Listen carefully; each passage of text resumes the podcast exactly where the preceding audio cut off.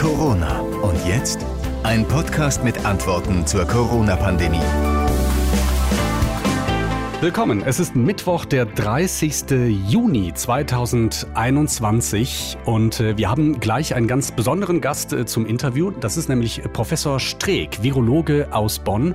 Und mein Kollege Thorsten Ottmann hat ihn besucht vor wenigen Stunden und ähm, hat ihm Fragen gestellt. Und nicht nur das, er hat sogar eure Fragen, die ihr uns vorher geschickt habt, äh, weitergeleitet an Professor Streeck.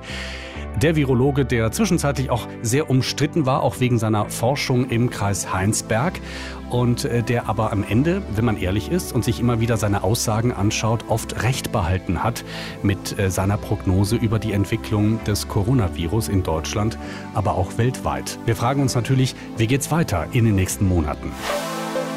Herr Professor Streeck, das Delta-Virus, für wie gefährlich halten Sie das und inwiefern kann uns das auch noch Probleme bereiten im Herbst?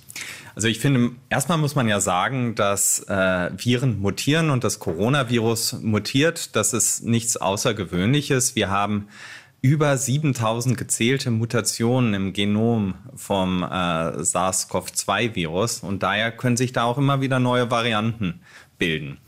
Für meinen Teil denke ich, dass so eine Diskussion über die Delta-Variante gar nicht in die Öffentlichkeit gehört. Das ist wirklich etwas, was in die Virologie gehört, weil wir können es gar nicht so gut einschätzen, ja, ähm, ob es wirklich so doll ähm, stärker übertragen wird, ob es äh, auch zu häufigeren Krankenhauseinweisungen führt. Das sind so die ersten Daten, die da rauskommen, die sagen, zwar, dass es eine erhöhte Übertragbarkeit hat im Vergleich zur Alpha-Variante, aber es ist noch nicht gesichert. Und wenn man sich zurückerinnert, als die britische Variante da war, also die Alpha-Variante, wurde das im Nachhinein immer wieder revidiert und auch die Sterblichkeitsrate, die erhöht sein sollte von der Alpha-Variante, war dann in einer Publikation äh, später nicht mehr gesehen worden. Daher denke ich, das ist wirklich eine Diskussion, die woanders geführt werden sollte, also im Fachbereich.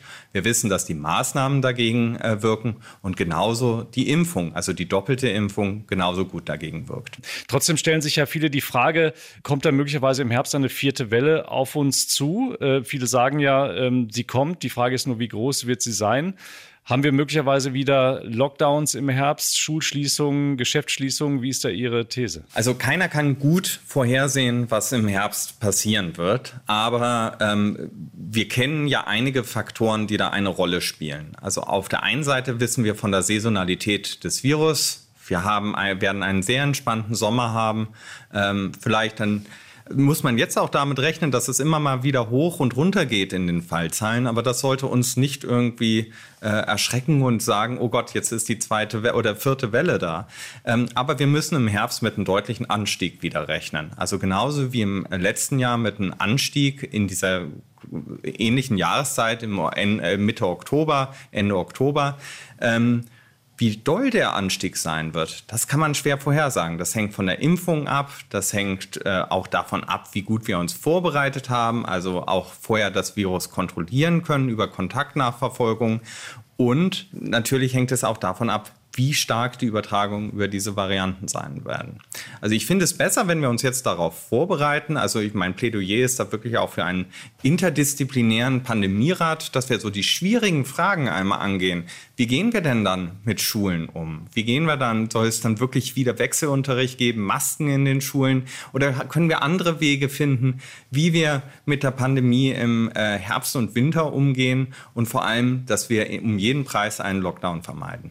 Das hat ja vor einem Jahr schon nicht funktioniert. Ähm, haben Sie Hoffnung, dass es möglicherweise jetzt funktionieren könnte? Nein, ich glaube leider nicht, dass wir es schaffen werden und dass äh, im Sommer sich da wirklich so ein Expertenrat zusammensetzt. Ähm, wir haben äh, einige Probleme dabei. Einmal sind wir im Wahlkampf. Ähm, da ist das Interesse dabei nicht so hoch, ähm, da jetzt nochmal ein, ein unabhängiges Gremium einzurichten.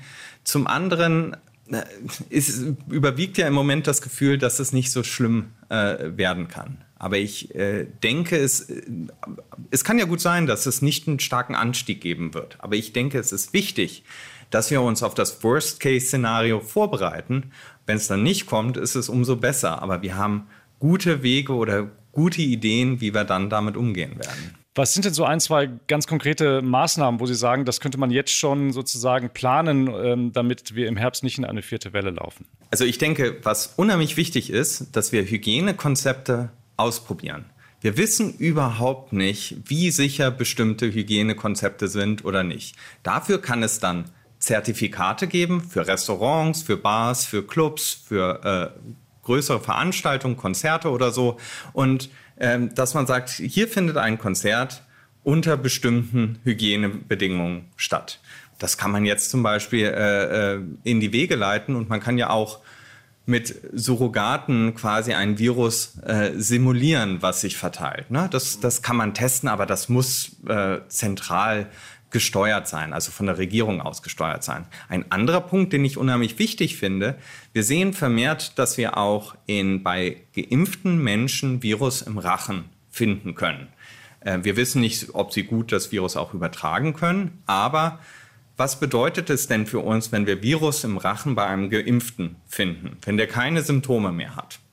Dann ist das nicht mehr relevant fürs Infektionsgeschehen. Und wir müssen anfangen, das Infektionsgeschehen an anderen Parametern zu messen, also Krankenhausbelegung, stationär, intensivmedizinisch, vielleicht auch in welcher Population das stattfindet, ob es unter Geimpften oder Nicht-Geimpften die Ausbrüche sind. Ähm, das ist aber natürlich sagen viele Experten, ja, das machen wir ja auch. Also wir schauen uns die Zahlen an. Aber der entscheidende Punkt ist, im Infektionsschutzgesetz sind die Marken von einer Inzidenz von 100 auf 100.000 Einwohner oder 35 auf 100.000 Einwohner festgeschrieben. Danach richtet sich zurzeit das Infektionsschutzgesetz und da muss eine Änderung passieren. Und das ist gar nicht so leicht in der Pause, äh, der jetzt, äh, die jetzt im Sommer ansteht. Herr Professor Strick, wir kommen zu den Hörerfragen. Uns haben ganz, ganz viele Fragen ähm, erreicht. Also die Menschen beschäftigt das offensichtlich immer noch, die Pandemie, obwohl ja viele vielleicht auch eher sagen, ja, ich wäre ganz froh, wenn sie vorbei wäre. Mitnichten. Also es sind viele Fragen aufgelaufen. Ähm, viele natürlich auch vor allem zur Delta-Variante. Nico fragt zum Beispiel, wie sind die Erkenntnisse zur Delta-Variante, außer dass diese ansteckender ist, ist sie auch gefährlicher, sprich ist vermehrt mit schweren Verläufen zu rechnen, vielleicht auch bei Geimpften. Wie sind da Ihre Erfahrungen? Also ich finde es erstmal wichtig, äh, dass wir diese ganzen Aussagen zur Delta-Variante im Moment noch mit Vorsicht genießen. Also im Englischen sagt man with a grain of salt. Also weil sich da sehr viel in der Wissenschaft und in den Erkenntnissen noch ändert. Was äh, ähm, äh, zurzeit äh, an Ergebnissen da ist, ist, dass es äh, rund 40, 50 Prozent mehr übertragbar ist als die Alpha-Variante, die ja auch schon über äh, eine höhere Übertragbarkeit hatte, und dass es zu häufigeren Krankenhauseinweisungen bei der Delta-Varianten äh, gibt. Das kann aber alles auch ähm, ja, ein, im Fehlerbereich noch liegen, weil die Infektionszahlen von der Delta-Variante zumindest in der westlichen Welt noch relativ niedrig sind. Wir sind nicht in den Herbstmonaten. Mhm. Ähm, Im Moment war ja die Rede von ähm, möglicherweise 15 Prozent. Andere Experten gehen sogar schon von 30 bis sogar 50 Prozent Verbreitung in Deutschland aus. Wie schätzen Sie die Verbreitung aus, ein? Ich denke auch, dass wir schon eine relativ starke Verbreitung von der Delta-Variante haben. Ähm, vor zwei Wochen hatten wir bereits in Bonn in unserem Labor sehr viel Delta-Varianten gesehen und ich hatte mich gewundert, dass der deutschlandweite Prozentsatz noch so weit unten liegt. Man muss das natürlich in relativen ähm, äh, Maßstäben sehen. In der absoluten Zahl haben wir wirklich eine enorm niedrige Infektionszahlen durch die Saisonalität und das Impfen. Ähm, und darunter verbreitet sich gerade die Delta-Variante. Wahrscheinlich wird diese Variante aber dominant im Herbst sein. Die Frage ist ja auch, welche Rolle spielen da Reiserückkehrer? Da haben ja viele Bedenken, dass möglicherweise die Schutzmaßnahmen nicht ausreichen. Sie sind ja auch nicht verschärft worden. Die Ministerpräsidentinnen und Ministerpräsidenten konnten sich nicht darauf einigen. Ähm, sehen Sie da eine große Gefahr auf uns zukommen? Nein, das tue ich ehrlich gesagt nicht. Äh, die Delta-Variante ist ja schon in Deutschland. Also wir werden diese Varianten auch nicht durch eine Grenzschließung aufhalten können oder dass man einzelne Reisende in Quarantäne steckt. Das sind dann vielleicht einzelne Infektionsketten, die man verbreitet. Aber wenn wir in Deutschland wirklich schon eine Verbreitung von 30, 50 Prozent der Delta-Variante haben, dann hat es keinen Einfluss, ob die Reisenden die zurückbringen. Viele haben natürlich auch gefragt, inwiefern ähm, der Impfschutz gegen die Delta-Variante überhaupt dann noch besteht oder ist er vermindert? Wie sind da Ihre Einschätzungen? Die Daten sind da auch immer noch dünn ähm, äh, zur Delta-Variante und es scheint aber zu sein, von der guten Nachricht her, dass ähm, nach der vollständigen Impfung, also nach der zweiten Impfung, ist der Impfschutz genauso gut ist wie für die anderen Impfstoffe, äh, für die anderen Varianten. Also vielleicht eine leichte Reduktion äh, des Impfschutzes, aber das ist minimal. Ähm, es scheint so zu sein, dass es nach der ersten Impfung weniger sich ein, ein voller Schutz ausbildet als bei den anderen Varianten. Aber wie gesagt, da sind die Zahlen noch so gering, da würde ich äh, erstmal mit der guten Nachricht leben, dass der Impfschutz eigentlich genauso gut ist. Daniela Toast fragt bezüglich der Delta-Variante, wird jetzt schon wieder laut, dass die Schulen nach den Ferien keinen Präsenzunterricht mehr anbieten sollen, dass es wieder Homeschooling geben soll. Ist das wirklich nötig? Weil die Kinder werden ja ständig getestet und sie tragen in den Gebäuden ja auch Masken. Also ich denke, wir müssen die äh, Sommermonate dafür nutzen, dass wir Schulschließungen oder Homeschooling auf jeden Fall vermeiden. Wir hören ja von den Kinderärzten, den Kinderpsychologen und Erziehungswissenschaftlern, was für enorme Defizite bei den Kindern und Jugendlichen passiert. Das ist etwas, was wir nicht leicht nachholen können. Und daher sollten wir Kinder und Jugendlichen eine sichere Schule ermöglichen.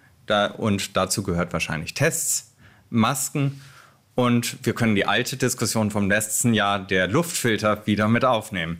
Ähm, aber ähm, ich denke, eine Schulschließung äh, sollte vermieden werden. Monika Torbesten fragt, mich würde interessieren, wie Sie das mit der Saisonalität in anderen Ländern sehen.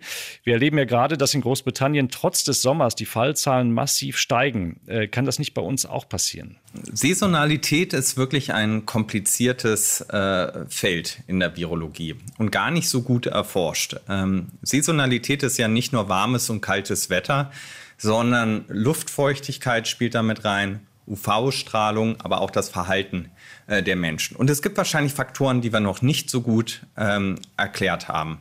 Ähm, ein gutes Beispiel ist zum Beispiel der Vergleich mit Brasilien. Brasilien sieht überhaupt keine Saisonalität. Und das liegt wahrscheinlich daran, dass sie eine enorme Luftfeuchtigkeit haben im Vergleich ähm, zu unseren Breiten. Im Gegenteil muss man annehmen, dass Südafrika eine Saisonalität hat.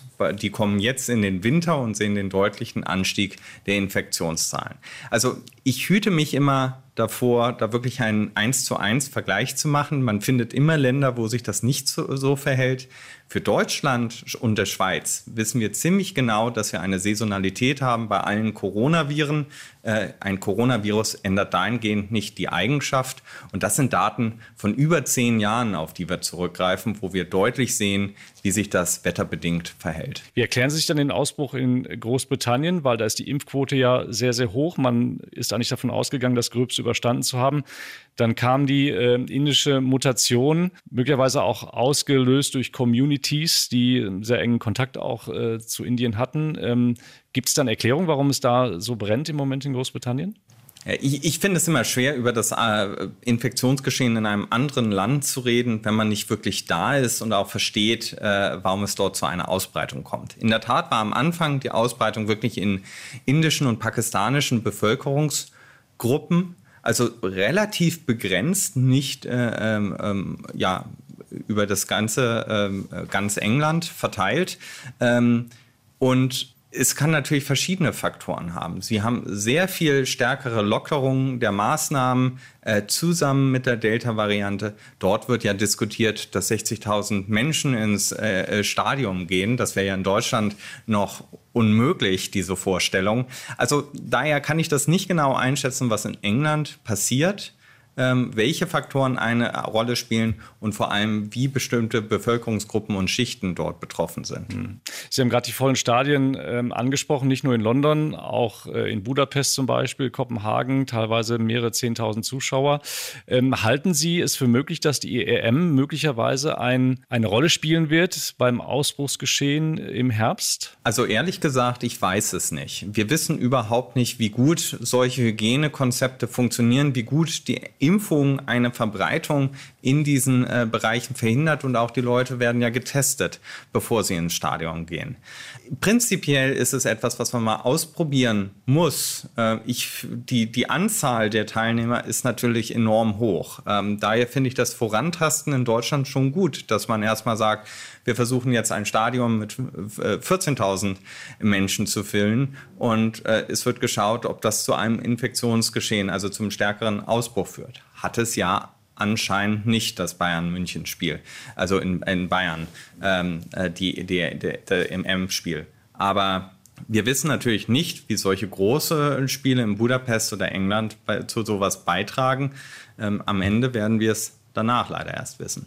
Kommen wir mal zum Thema Impfen. Nadine fragt, stimmt es, dass nur der BioNTech-Impfstoff gegen die Delta-Variante schützt oder schützen die anderen Impfstoffe, also AstraZeneca, Moderna, Johnson Johnson, auch gegen die Mutante. Und was halten Sie von einer zweiten Impfung bei Corona-Genesenen über sechs Monate nach der Infektion? Die ersten Studien, die ähm, zu den Impfungen und der Delta-Variante gemacht wurden, haben eigentlich gezeigt, dass alle Impf Impfstoffe auch gegen die Delta-Variante funktionieren.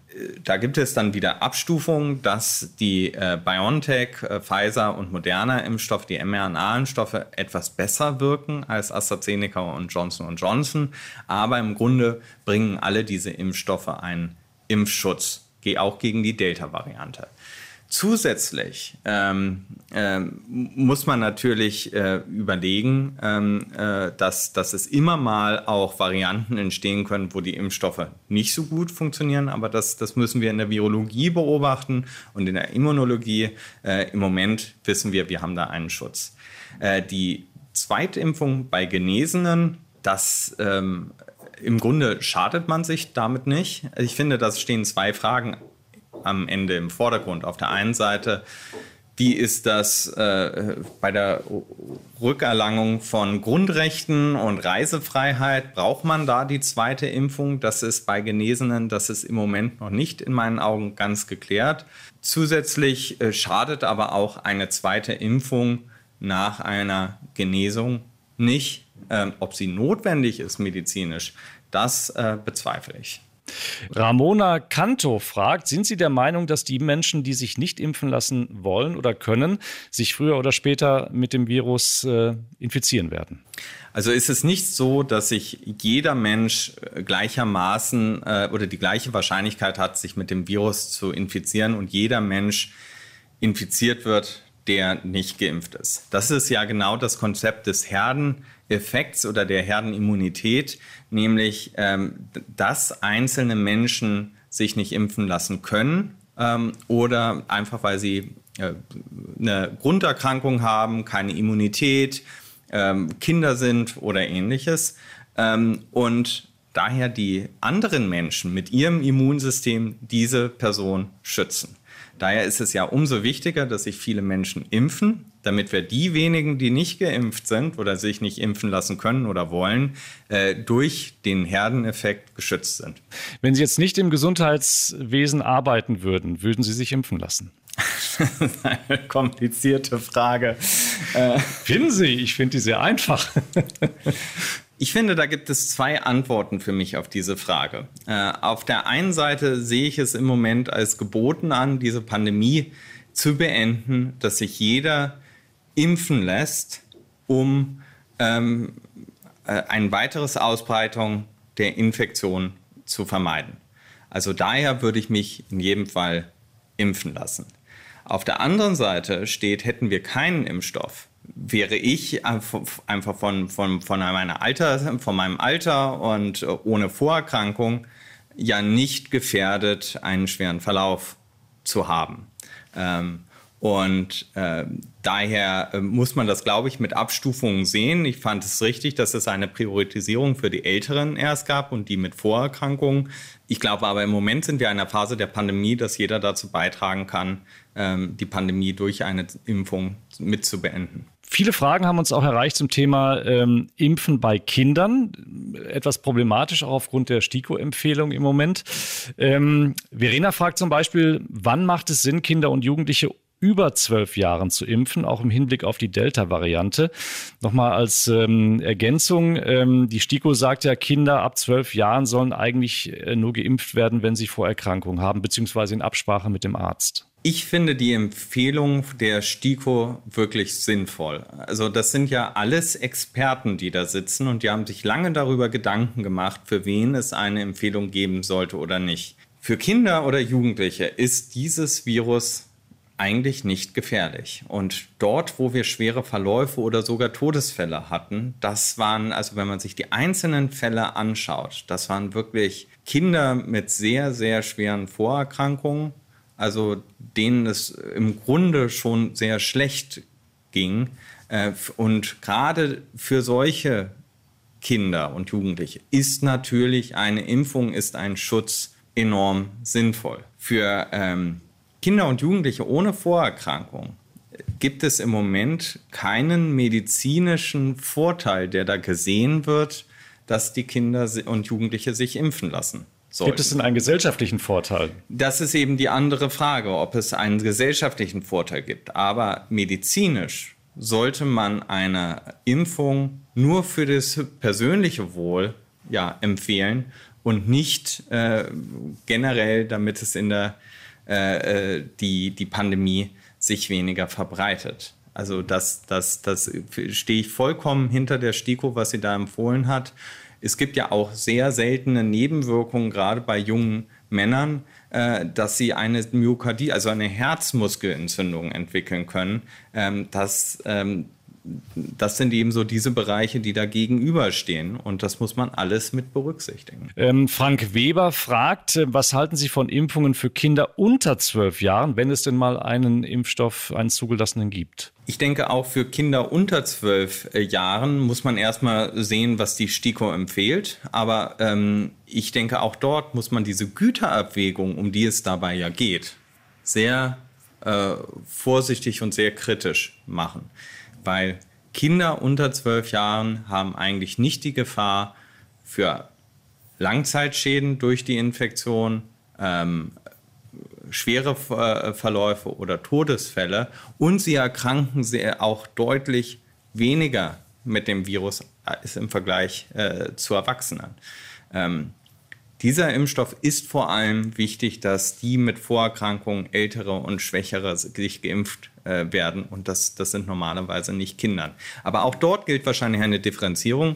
Kinder mit Vorerkrankungen, dort sollte es eine Empfehlung zur Impfung geben. Caroline fragt, wie stehen Sie zum Thema Schwangerschaft und Impfen? Also das ist auch etwas, was mit dem ähm, Hausarzt oder Gynäkologen sehr genau besprochen werden muss. Äh, prinzipiell äh, spricht nichts gegen eine Impfung von Schwangeren, ähm, aber da spielen so viele verschiedene Faktoren mit rein. Also ob es Vorerkrankungen gibt, ähm, ob es besser ist. Äh, ich denke auch, dass äh, in, we in, welchem Stadium der Schwangerschaft man ist, das spielt eine Rolle, nicht? Dass man nicht durch den, dass die Fieberentwicklung bei der Impfung, die ja häufig manchmal sehr hoch sein kann, dass man vorzeitige Wehen auslöst. Das, ist, das kann man nicht pauschal für den Einzelnen äh, beantworten, sondern sollte man eher dann äh, wirklich mit dem Hausarzt und Gynäkologen besprechen. Viele haben auch ähm, danach gefragt, inwiefern es möglich ist, Impfstoffe zu mischen. Tanja zum Beispiel schreibt, wäre es möglich, nach Moderna als Erstimpfung, als Zweitimpfung BioNTech zu nehmen? Gibt es da schon Erfahrungen, wenn man zwei mRNA-Impfstoffe verwendet? Hintergrund bei ihr ist, dass sie die Moderna-Impfung nicht so gut vertragen hat. Ja, das kenne ich, dass man die Moderna-Impfung nicht so gut verträgt. Ich habe bei der zweiten Impfung auch äh, zwei Tage äh, im Bett gelegen und ich war, kann mich gar nicht mehr daran erinnern, das letzte Mal, dass ich krank gewesen bin. Es gibt gar nicht Erfahrungen damit, die mRNA-Impfstoffe zu mischen, weil im Grunde Moderna und BioNTech von der Art her sehr, sehr ähnliche Impfstoffe sind. Also äh, da müsste man in, in die chemische Zusammensetzung reingehen, aber der Unterschied ist wirklich gar nicht so groß. Auch wenn es heißt, dass Moderna mehr Nebenwirkungen macht, ist gar nicht äh, gesagt, dass äh, BioNTech nicht die gleichen äh, Level an Nebenwirkungen macht, weil die Impfstoffe nicht miteinander verglichen wurden, direkt in einem äh, Versuchsaufbau, sondern unterschiedlich äh, getestet wurden. Daher kann es sein, dass die zweite Impfung mit BioNTech genauso viele Nebenwirkungen auslöst. Hm. Gibt es Kombinationen, wo Sie sagen, die halte ich für weniger gut? Es gibt Kombinationen, die noch nicht getestet wurden. Und ich würde gerade auch in einer Pandemie immer empfehlen, dass wir uns nicht wegbewegen von dem, wie wir solche Impfstoffe testen, wie wir solche Impfstoffe zulassen und ähm, nicht anfangen, plötzlich in der Bevölkerung rum ex, äh, zu experimentieren. Ich verstehe, dass da ein Druck ist, dass wir ähm, schnell Impfstoffe und schnelle Ergebnisse haben wollen. Aber wir haben solche Regeln äh, damals außerhalb der Pandemie mit Gründen entwickelt. Und davon sollten wir uns nicht wegbewegen, um nicht äh, ähm, Probleme äh, zu bekommen. Kommen wir mal zum Ausblick der Pandemie. Da haben auch sehr viele gefragt, ähm, weil sie eigentlich schon dachten, es ist so gut wie alles vorbei. Aber äh, dann kam Delta. Tim fragt zum Beispiel, wir treffen uns gerade wieder in größeren Gruppen, Geburtstage, Sommerfeiern, Biergärten und so weiter, äh, zu denen man mittlerweile wieder auch häufiger eingeladen wird. Äh, wie sind solche Gruppen und Feierlichkeiten aus wissenschaftlicher Sicht zu bewerten? Ich habe am Anfang der Pandemie mal gesagt, wenn man auf einen Virologen hören würde im Leben, dann hätte man, ne, würde man nichts mehr machen, was Spaß macht. Äh, keine feiern, kein Küssen, keinen Sex mehr haben. Alles kann Viren übertragen. Also, ich glaube, das Wichtige ist äh, zu wissen, dass man, ähm, dass die Pandemie nicht vorbei ist und dass das, man sich immer noch infizieren kann. Je mehr Geimpfte bei solchen Feiern sind oder Getestete, desto geringer äh, hält man die Wahrscheinlichkeit, dass man sich infiziert. Aber man muss auch sehen, die Inzidenz ist wirklich enorm niedrig im Moment. Die Wahrscheinlichkeit, dass man sich infiziert, ist dadurch auch enorm niedrig. Feiern draußen zum Beispiel, das habe ich, sehe ich überhaupt keine Probleme mit. Und ich denke, dass wir gerade jetzt im Sommer vielleicht mal auch ein bisschen von Corona Abstand nehmen. Die Experten können sich aber zusammensetzen und überlegen, wie sie im Herbst, im Winter damit wieder umgehen. Thorsten Stevens fragt zum Beispiel, wie lange werden wir eigentlich noch Masken tragen müssen? Also er macht sich so ein bisschen Sorgen, dass so viel von diesen Maßnahmen, die wir jetzt das ganze Jahr lang befolgen mussten, möglicherweise auch vielleicht im kommenden Jahr noch äh, berücksichtigt werden müssen oder möglicherweise auch im Leben lang. Äh, was glauben Sie? Ja, das ist eine ganz schwierige Frage. Ähm, das kann man eigentlich auch gar nicht alleine virologisch beantworten, sondern das ist ja auch eine Soziologe, äh, soziologische und ja äh, kulturelle Frage am Ende. Ich denke, wir werden in einen Sommer-Winter-Modus für eine Zeit reingehen, dass man, also wie Sommerreifen und Winterreifen hat man im äh, Winter verstärkt, ähm, dass man darauf achtet auf ähm, Maske tragen, Abstand halten, Hygieneregeln und ähnliches. Ähm, aber im Sommer, dass man das nicht als notwendig äh, sieht. Äh, daher ähm, nehme ich an, dass uns das im Herbst und Winter jetzt auch noch wieder begleiten wird, die Maske und auch die Regeln. Ähm, langfristig kann ich mir vorstellen, dass Leute, die sich krank fühlen, dass man denen anrät, eine Maske zu tragen. Aber ob wir so eine komplette kulturelle Änderung machen, dass wir mehr mit Maske rumlaufen, ich persönlich hoffe es nicht. Ich sehe es auch nicht als sinnvoll an, aber das ist, glaube ich, eine gesamtgesellschaftliche Debatte. Mhm. Wird denn 2022 aus Ihrer Sicht anders aussehen als äh, dieses Jahr? Werden wir da pandemiefrei leben können? Also 2022 wird in jedem Fall anders aussehen. Ähm, und vor allem, äh, auch wenn wir jetzt über die vierte Welle im Herbst reden, nicht? Also da müssen wir erst mal sehen, wie gut die Impfungen das eigentlich verhindern. Ähm, es kann ja gut sein, dass also auch, auch wenn da so Schreckensszenarien einmal aufgebaut werden, dass die, dass die hochgehen, die Infektionszahlen. Auch ich rechne mit einem Anstieg der Infektionszahlen. Aber es kann auch gut sein, dass dieser Anstieg gar nicht so doll ist, wie wir ihn befürchten. Ähm, und je mehr geimpft sind, desto flacher werden die Wellen werden und desto weiter wird sich das Virus schon immer wieder auch verbreiten, auch in den nächsten Jahren. Nicht nur nächstes Jahr, sondern in den nächsten Jahren. Aber es wird sich auf niedrigerem Niveau verhalten. Mhm.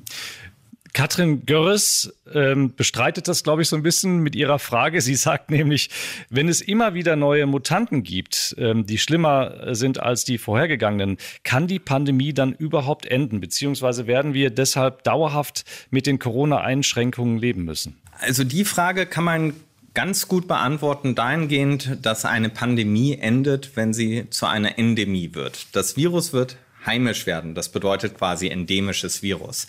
Und ähm, wir reden von einer Endemie, wenn ähm, quasi so viele Menschen ähm, nicht mehr anfällig sind fürs Virus es sich zwar verbreitet, aber äh, es keine schweren Verläufe mehr macht und ähm, ja, also auch die, die empfänglich sind für das äh, Virus, wirklich auf ein Minimum gehalten werden. Da gibt es eine, sogar eine mathematische Formel für, wann man das erreicht hat. Ähm, äh, das äh, hängt, ist natürlich bei den Impfungen dann für die Delta-Variante ein bisschen höher. Aber im Grunde steuern wir genau auf diesen Punkt zu, dass wir eine Endemie haben. Das Virus ist zwar noch da, aber es ist für die meisten nicht mehr gefährlich. Hm. Halten Sie dennoch es für möglich, dass es nochmal einen Lockdown geben könnte? Also ich sage es mal andersrum. Wir müssen diese Pandemie anders denken, nämlich dahingehend, dass wir einen Lockdown in jedem Fall vermeiden. Und da muss die Politik, aber auch die Experten ähm, alles dafür tun, dass wir im Herbst nicht wieder blindlings im Oktober, November in einen Lockdown reingehen. Das war bislang aber immer der natürliche politische Reflex. Also Inzidenzen hoch, Lockdown. Und äh, das war immer bislang ähm, die Lösung für dieses Problem. Was braucht es, um das zu durchbrechen, um da anders ranzugehen?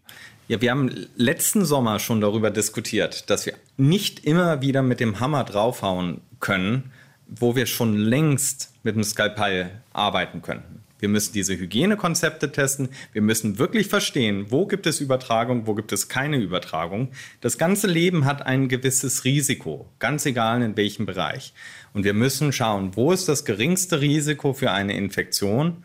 Und wir müssen dahingehend denken, dass wir die Geschäfte, äh, alle Bereiche offen halten, aber das Infektionsgeschehen trotzdem kontrollieren. Und da müssen wir lernen. Da müssen wir äh, wissenschaftlich begleiten, Öffnungsstrategien besser verstehen und auch verstehen, wie sich das Virus verbreitet. Da ist noch viel zu tun und ich glaube, wir, es ist besser, jetzt schnell mit sowas anzufangen, als wieder erst im äh, September, Oktober, wenn wir eigentlich schon wieder kurz vor einem Lockdown stehen. Mhm. Kurz zum Schluss noch die Frage, worauf hat sich ein Virologe am meisten gefreut, die wiedergewonnene Freiheit, die Sie jetzt wieder genießen können? Also ehrlich gesagt habe ich mich am meisten darüber gefreut, mal wieder ins Restaurant zu gehen. Also ich bin eigentlich gar nicht so die Laborratte, äh, dass ich äh, mich zurückziehe ins Labor, sondern ich bin gerne unter Menschen. Und ähm, das habe ich im Herbst und Winter wirklich sehr vermisst, gar keine oder nur so wenig Menschen noch zu sehen. Und äh, darauf habe ich mich gefreut und bin dann auch in mein